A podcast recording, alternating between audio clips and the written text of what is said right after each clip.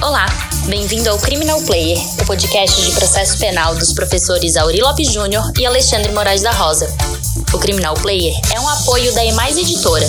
No site www.emaiseditora.com.br você encontra material de qualidade e gratuito.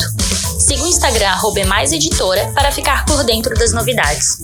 Você pode seguir também o Instagram dos professores Auri Lopes Júnior, arroba Auri Lopes JR, e Alexandre Moraes da Rosa, arroba Alexandre Moraes da Rosa, para ficar por dentro de tudo o que acontece no mundo do processo penal.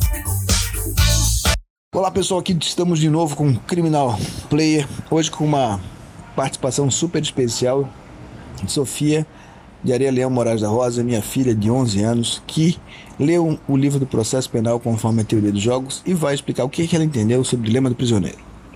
Bom, eu, Sofia, vou explicar o dilema do prisioneiro, que se consiste em que é feito para que você denuncie o crime então, então eles são presos separados e é o delegado faz uma proposta. Se os dois confessarem, eles pegam cinco, cinco anos de prisão.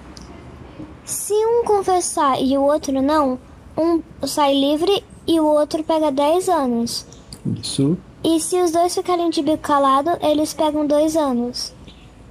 E aí isso funciona da seguinte maneira, né, Sofia? Muito bem, muito legal. Você entendeu qual é o dilema, porque por mais que nós queiramos que manter a, a ficar os dois em silêncio, se os dois ficarem em silêncio, o risco daquele que ficou em silêncio é pegar dois anos ou pegar dez. Se os dois falarem, pegam cinco ou dez anos. Então, um comportamento racional no ambiente de relação premiada, de colaboração, é falar. Isso significa trair ao seu colega, o seu amigo, que é muito duvidoso do ponto de vista moral e ético, né, Sofia?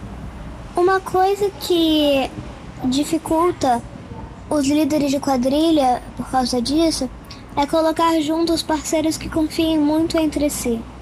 Isso, isso mesmo. Então, a ideia aqui é como você pode sustentar com em organizações criminosas a manutenção da fidelidade entre os seus parceiros e que ninguém tenha incentivos suficientes para delatar ou mecanismos de controle. Então a Sofia entendeu essa questão da máfia, entendeu isso como funciona dentro do ambiente das organizações criminosas e fez um grande, um grande, uma grande perspectiva. Ela já viu também que não pode entregar irmão para pai e mãe, né, Sofia? Senão fica entregar fica ruim, né?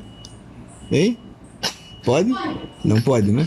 Criminal Player, curtinho, fica muito, ficamos muito contentes que você nos acompanhou aqui nesse início que do Criminal Player, eu e o Ed Lopes Júnior tentamos tentar é, com novidades, com coisas novas. Em 2020 temos novas perspectivas.